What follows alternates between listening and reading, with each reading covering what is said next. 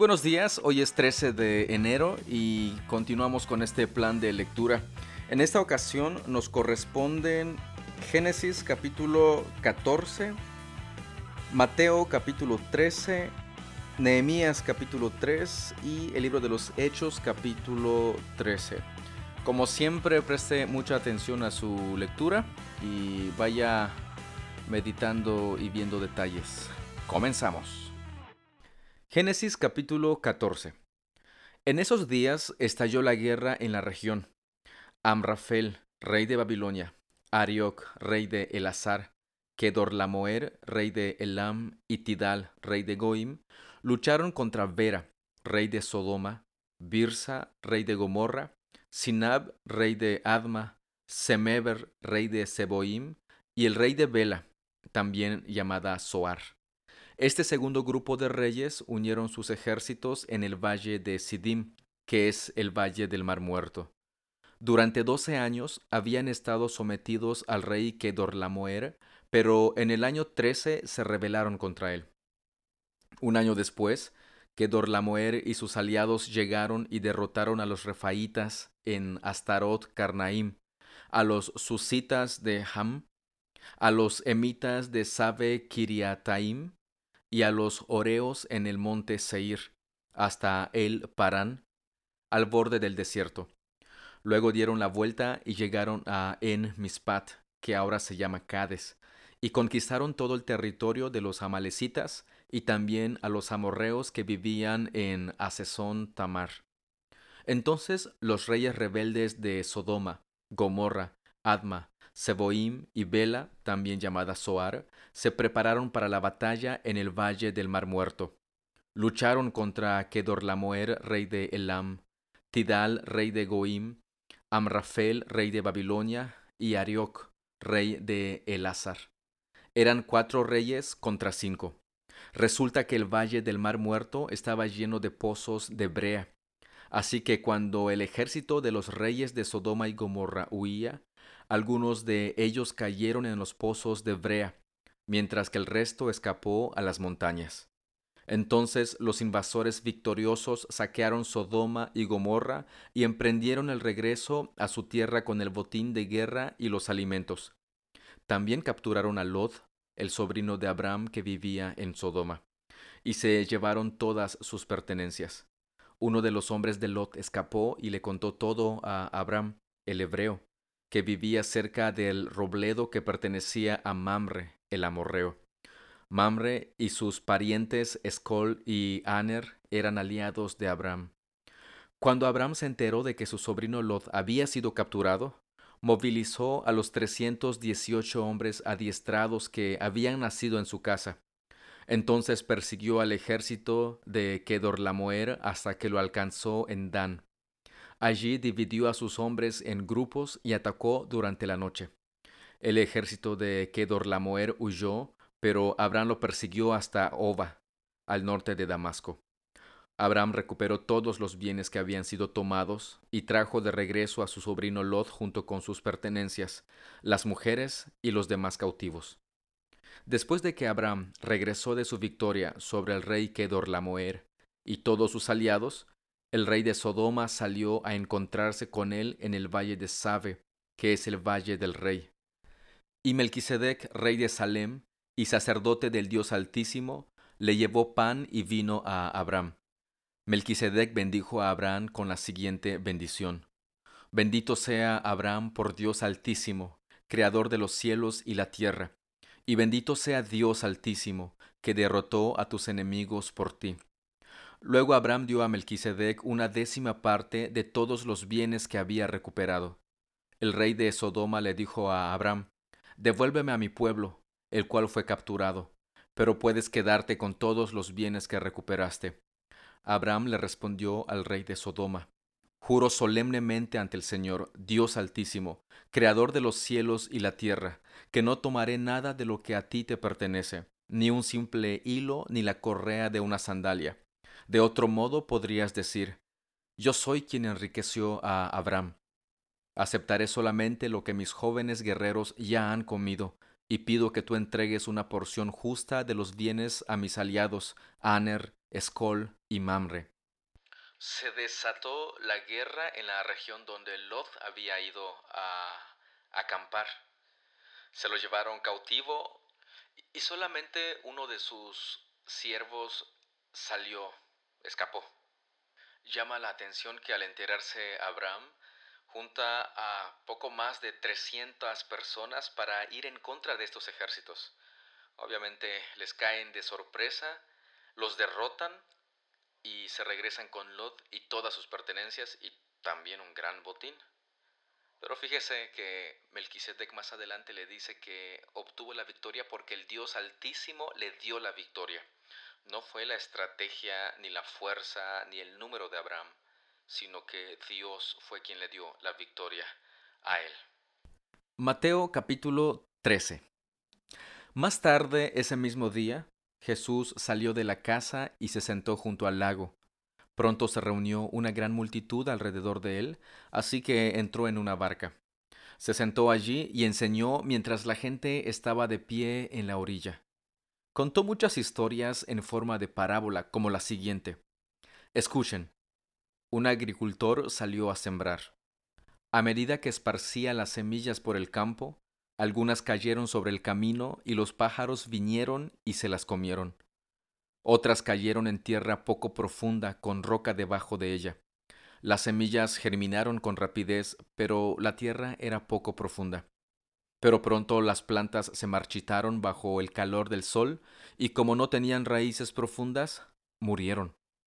Otras semillas cayeron entre espinos, los cuales crecieron y ahogaron los brotes. Pero otras semillas cayeron en tierra fértil y produjeron una cosecha que fue treinta, sesenta y hasta cien veces más numerosa de lo que se había sembrado. Todo el que tenga oídos para oír, que escuche y entienda. Sus discípulos vinieron y le preguntaron, ¿por qué usas parábolas cuando hablas con la gente? A ustedes se les permite entender los secretos del reino del cielo, les contestó, pero a otros no. A los que escuchan mis enseñanzas se les dará más comprensión y tendrán conocimiento en abundancia, pero a los que no escuchan se les quitará aún lo poco que entiendan. Por eso uso estas parábolas, pues ellos miran, pero en realidad no ven, oyen, pero en realidad no escuchan ni entienden. De esa forma se cumple la profecía de Isaías que dice, Cuando ustedes oigan lo que digo, no entenderán, cuando vean lo que hago, no comprenderán, pues el corazón de este pueblo está endurecido, y sus oídos no pueden oír, y han cerrado los ojos, así que sus ojos no pueden ver, y sus oídos no pueden oír, y sus corazones no pueden entender, y no pueden volver a mí para que yo los sane. Pero benditos son los ojos de ustedes, porque ven, y sus oídos porque oyen. Les digo la verdad, muchos profetas y muchas personas justas anhelaron ver lo que ustedes ven, pero no lo vieron, y anhelaron oír lo que ustedes oyen, pero no lo oyeron. Escuchen ahora la explicación de la parábola acerca del agricultor que salió a sembrar. Las semillas que cayeron en el camino representan a los que oyen el mensaje del reino y no lo entienden. Entonces viene el maligno y arrebata la semilla que fue sembrada en el corazón. Las semillas sobre la tierra rocosa representan a los que oyen el mensaje y de inmediato lo reciben con alegría, pero como no tienen raíces profundas, no duran mucho. En cuanto tienen problemas o son perseguidos por creer la palabra de Dios, caen. Las semillas que cayeron entre los espinos representan a los que oyen la palabra de Dios, pero muy pronto el mensaje queda desplazado por las preocupaciones de esta vida y el atractivo de la riqueza, así que no produce ningún fruto. Las semillas que cayeron en la buena tierra representan a los que de verdad oyen y entienden la palabra de Dios, y producen una cosecha treinta, sesenta y hasta cien veces más numerosa de lo que se había sembrado. La siguiente es otra historia que contó Jesús. El reino de los cielos es como un agricultor que sembró buena semilla en su campo. Pero aquella noche, mientras los trabajadores dormían, vino su enemigo, sembró hierbas malas entre el trigo y se escabulló. Cuando el cultivo comenzó a crecer y a producir granos, la maleza también creció. Los empleados del agricultor fueron a hablar con él y le dijeron, Señor, El campo donde usted sembró la buena semilla está lleno de maleza. ¿De dónde salió? Eso es obra del enemigo, exclamó el agricultor. ¿Arrancamos la maleza? le preguntaron. No, contestó el amo. Si lo hacen, también arrancarán el trigo. Dejen que ambas crezcan juntas hasta la cosecha. Entonces les diré a los cosechadores que separen la maleza, la aten en manojos y la quemen, y que pongan el trigo en el granero. La siguiente es otra ilustración que usó Jesús. El reino del cielo es como una semilla de mostaza sembrada en un campo. Es la más pequeña de todas las semillas, pero se convierte en la planta más grande del huerto. Crece hasta llegar a ser un árbol y vienen los pájaros y hacen nidos en sus ramas. Jesús también usó la siguiente ilustración. El reino del cielo es como la levadura que utilizó una mujer para hacer pan. Aunque puso solo una pequeña porción de levadura en tres medidas de harina, la levadura impregnó toda la masa. Jesús siempre usaba historias e ilustraciones como esas cuando hablaba con las multitudes. De hecho, nunca les habló sin usar parábolas. Así se cumplió lo que había dicho Dios por medio del profeta les hablaré en parábolas, les explicaré cosas escondidas desde la creación del mundo. Luego Jesús dejó a las multitudes afuera y entró a la casa. Sus discípulos le dijeron, Por favor, explícanos la historia de la maleza en el campo. Jesús respondió, El Hijo del Hombre es el agricultor que siembra la buena semilla. El campo es el mundo, y la buena semilla representa a la gente del reino. La maleza representa a las personas que pertenecen al maligno. El enemigo que sembró la maleza entre el trigo es el diablo. La cosecha es el fin del mundo, y los cosechadores son los ángeles. Tal como se separa la maleza y se quema en el fuego, así será en el fin del mundo. El Hijo del Hombre enviará a sus ángeles, y ellos quitarán del reino todo lo que produzca pecado y a todos aquellos que hagan lo malo y los ángeles los arrojarán al horno ardiente, donde habrá llanto y rechinar de dientes. Entonces los justos brillarán como el sol en el reino de su Padre. Todo el que tenga oídos para oír, que escuche y entienda. El reino del cielo es como un tesoro escondido que un hombre descubrió en un campo. En medio de su entusiasmo lo escondió nuevamente y vendió todas sus posesiones a fin de juntar el dinero suficiente para comprar el campo. Además, el reino del cielo es como un comerciante en busca de perlas de primera calidad. Cuando descubrió una perla de gran valor, vendió todas sus posesiones y la compró. También el reino del cielo es como una red para pescar, que se echó al agua y atrapó toda clase de peces. Cuando la red se llenó, los pescadores la arrastraron a la orilla, se sentaron y agruparon los peces buenos en cajas, pero desecharon los que no servían. Así será en el fin del mundo. Los ángeles vendrán y separarán a los perversos de los justos y arrojarán a los malos en el horno ardiente, donde habrá llanto y rechinar de dientes. ¿Entienden todas estas cosas? Sí, le dijeron, las entendemos.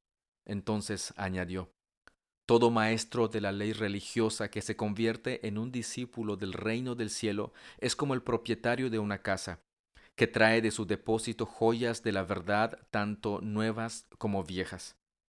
Cuando Jesús terminó de contar esas historias e ilustraciones, salió de esa región, regresó a Nazaret, su pueblo.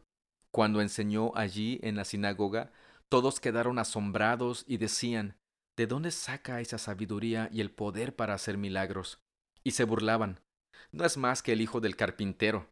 Y conocemos a María, su madre, y a sus hermanos, Santiago, José, Simón y Judas.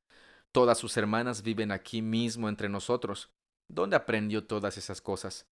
Se sentían profundamente ofendidos y se negaron a creer en él. Entonces Jesús les dijo, Un profeta recibe honra en todas partes menos en su propio pueblo y entre su propia familia. Por lo tanto, hizo solo unos pocos milagros allí debido a la incredulidad de ellos. En este capítulo solamente nos resta cerrar nuestros ojos, clamar a Dios y pedirle que abra nuestros ojos para que podamos ver las maravillas de la ley de nuestro Dios, que podamos entender y conocer cuáles son estos misterios que Él nos comunica por medio de su palabra. Es lo que tenemos que hacer. hagámoslo. Nehemías capítulo 3 Entonces Eliasib, el sumo sacerdote, y los demás sacerdotes comenzaron a reconstruir la puerta de las ovejas. La dedicaron y colocaron las puertas, levantaron la muralla hasta llegar a la torre de los cien, la cual también dedicaron, y hasta la torre de Hananeel. Trabajaron junto a ellos personas de la ciudad de Jericó, y más allá de ellos estaba Sacur, hijo de Imri. Las puertas del pescado la construyeron los hijos de Senaa. Colocaron las vigas, levantaron las puertas e instalaron sus cerrojos y barras. Meremot, hijo de Urías y nieto de Cos, reparó la siguiente sección de la muralla. A su lado estaban Mesulam, hijo de Berequías y nieto de Mesesabeel, y luego Sadoc, hijo de Baana.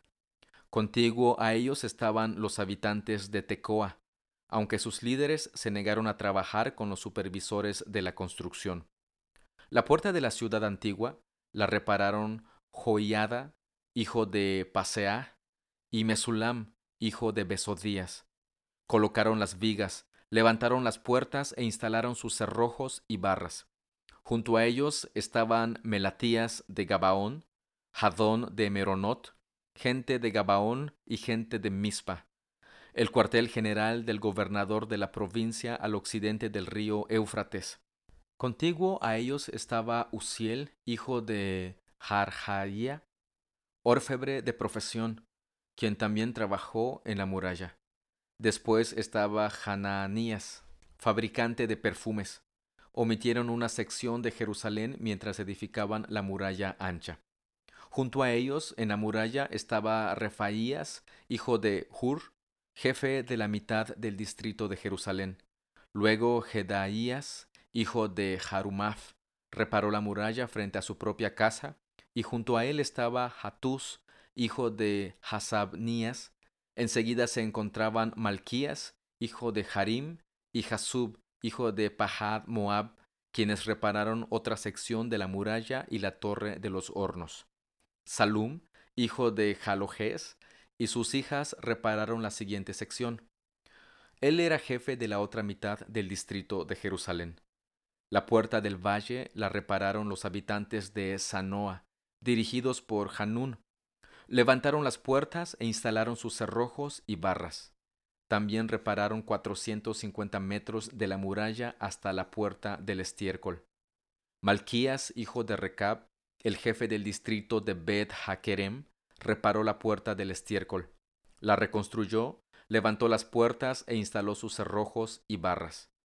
La puerta de la fuente la reparó Salún, hijo de Col José, jefe del distrito de Mispa. Él la reedificó, la techó, levantó las puertas e instaló sus cerrojos y barras. Luego reparó la muralla del estanque de Siloé, cerca del jardín del rey, y reconstruyó la muralla hasta las escaleras que descienden de la ciudad de David. Junto a él estaba Nehemías, hijo de Asbuk, jefe de la mitad del distrito de Bet-Sur. Él reconstruyó la muralla desde un lugar frente a las tumbas de la familia de David hasta el depósito de agua y la casa de los guerreros.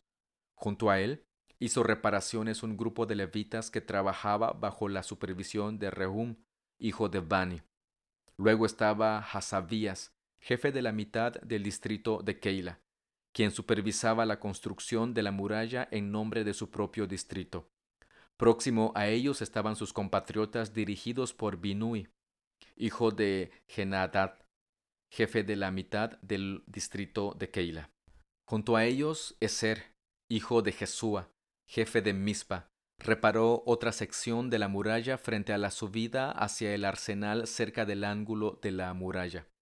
Junto a él estaba Baruch, hijo de Sabai, quien reparó con entusiasmo una sección adicional desde el ángulo hasta la puerta de la casa de Eliasib, el sumo sacerdote. Meremot, hijo de Urías y nieto de Cos, reconstruyó otra sección de la muralla que se extendía desde la puerta de la casa de Eliasib hasta el otro extremo. Los sacerdotes de la región vecina hicieron las subsiguientes reparaciones. Después de ellos, Benjamín y Jasub repararon la sección frente a su casa, y Azarías, hijo de Maaseías y nieto de Ananías, reparó la sección frente a su casa. A continuación, Binui, hijo de Genadad, reconstruyó otra sección de la muralla desde la casa de Azarías hasta el ángulo y la esquina. Palal, hijo de Usai, continuó con la tarea desde el punto opuesto al ángulo y la torre que sobresale de la casa superior del rey, al lado del patio de la guardia. Próximo a él estaban Pedaías, hijo de Faros, junto con los sirvientes del templo que vivían en el cerro de Ofel, quienes repararon la muralla hasta un punto frente a la puerta del agua hacia el oriente y la torre saliente. Luego seguían los habitantes de Tecoa, quienes repararon otra sección frente a la gran torre saliente hasta el muro de Ofel. Los sacerdotes repararon la muralla encima de la puerta de los caballos. Cada uno reparó la sección justo frente a su propia casa. A continuación, Sadoc, hijo de Imer, también reconstruyó la muralla frente a su propia casa, y más allá de él estaba Semaías, hijo de Secanías, guardián de la puerta oriental. Junto a ellos, Ananías, hijo de Selemías, y Hanún, el sexto hijo de Salaf, repararon otra sección, mientras Mesulam, hijo de Berequías, reconstruyó la muralla frente a donde vivía. Malquías, uno de los orfebres, Reparó la muralla hasta las viviendas para los sirvientes del templo y los comerciantes, frente a la puerta de la inspección. Luego él siguió hasta la habitación de la planta alta de la esquina. Los otros orfebres y comerciantes repararon la muralla desde esa esquina hasta la puerta de las ovejas. Juntos y unidos trabajando hacia un mismo objetivo. Obviamente, como vimos en la lectura, habían personas que se resistieron a trabajar, pero como vemos, la gran mayoría estuvo trabajando. Y fíjese un detalle.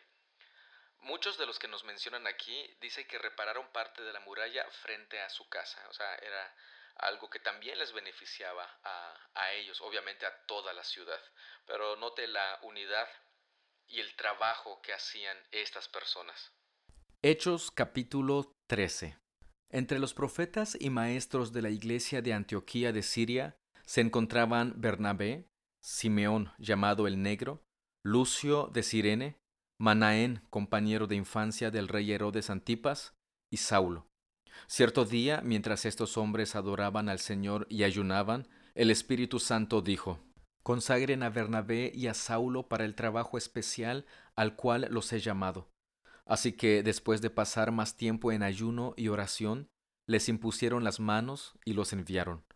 Entonces Bernabé y Saulo fueron enviados por el Espíritu Santo. Descendieron hasta el puerto de Seleucia y después navegaron hacia la isla de Chipre. Allí, en la ciudad de Salamina, fueron a las sinagogas judías y predicaron la palabra de Dios. Juan Marcos fue con ellos como su asistente.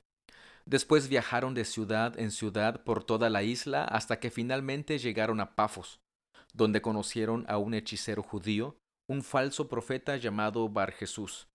El tal se había apegado al gobernador Sergio Paulo, quien era un hombre inteligente.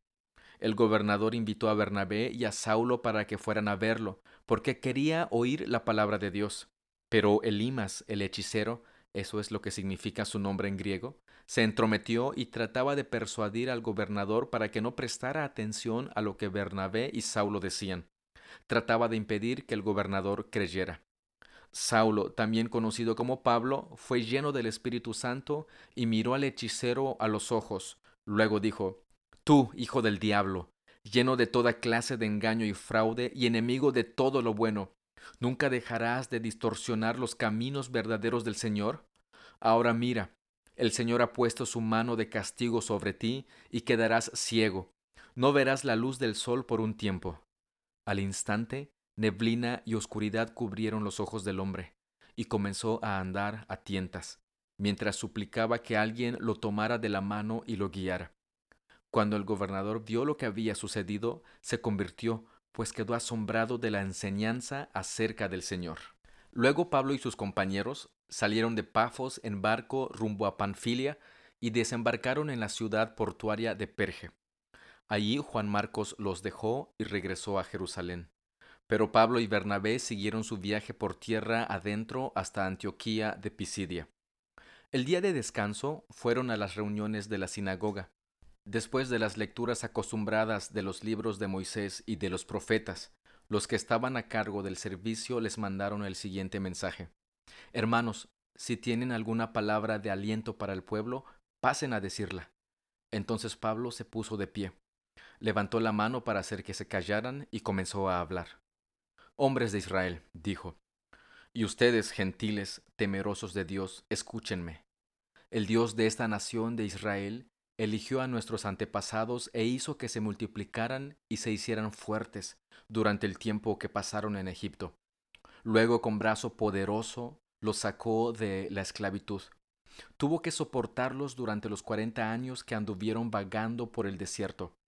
Luego destruyó a siete naciones en Canaán y le dio su tierra a Israel como herencia. Todo esto llevó cerca de cuatrocientos cincuenta años. Después de eso, Dios les dio jueces para que gobernaran hasta los días del profeta Samuel. Luego el pueblo suplicó por un rey, y Dios le dio a Saúl, hijo de Equís, un hombre de la tribu de Benjamín que reinó durante cuarenta años. Pero Dios quitó a Saúl y lo reemplazó por David, un hombre de quien Dios dijo, He encontrado en David, hijo de Isaí, a un hombre conforme a mi propio corazón. Él hará todo lo que yo quiero que haga y es precisamente uno de los descendientes del rey David, Jesús, el Salvador de Israel prometido por Dios. Antes de que él viniera, Juan el Bautista predicaba que todo el pueblo de Israel tenía que arrepentirse de sus pecados, convertirse a Dios y bautizarse. Cuando estaba en los últimos días de su ministerio, Juan preguntó, ¿Creen ustedes que yo soy el Mesías? No, no lo soy, pero él pronto viene y yo ni siquiera soy digno de ser su esclavo ni de desatarle las sandalias de sus pies. Hermanos, ustedes, hijos de Abraham, y también ustedes, gentiles, temerosos de Dios, este mensaje de salvación ha sido enviado a nosotros. La gente de Jerusalén y sus líderes no reconocieron a Jesús como la persona de quien hablaron los profetas. En cambio, lo condenaron, y al hacerlo, cumplieron las palabras de los profetas que se leen todos los días de descanso. No encontraron ninguna razón legal para ejecutarlo, pero de cualquier forma le pidieron a Pilato que lo matara.